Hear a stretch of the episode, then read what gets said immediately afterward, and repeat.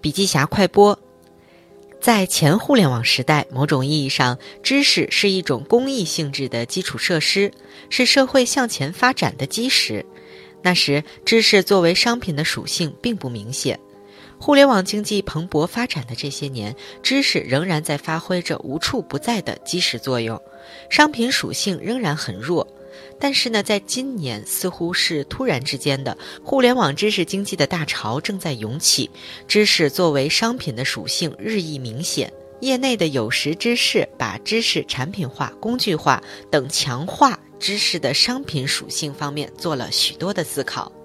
吴声老师这篇文章告诉我们，知识不仅可以连接现有的平台发展，还可以在没有被重视的像索尼游戏机、微软游戏机以及 VR、AR 等一系列的新平台发展。而且呢，知识本身还可以平台化，在用 API 端口标准化连接的这些看起来是次平台的平台上，有内容创业者想象不到的红利。好了，深度学习还需关注微信账号“笔记侠”，阅读完整版笔记还原。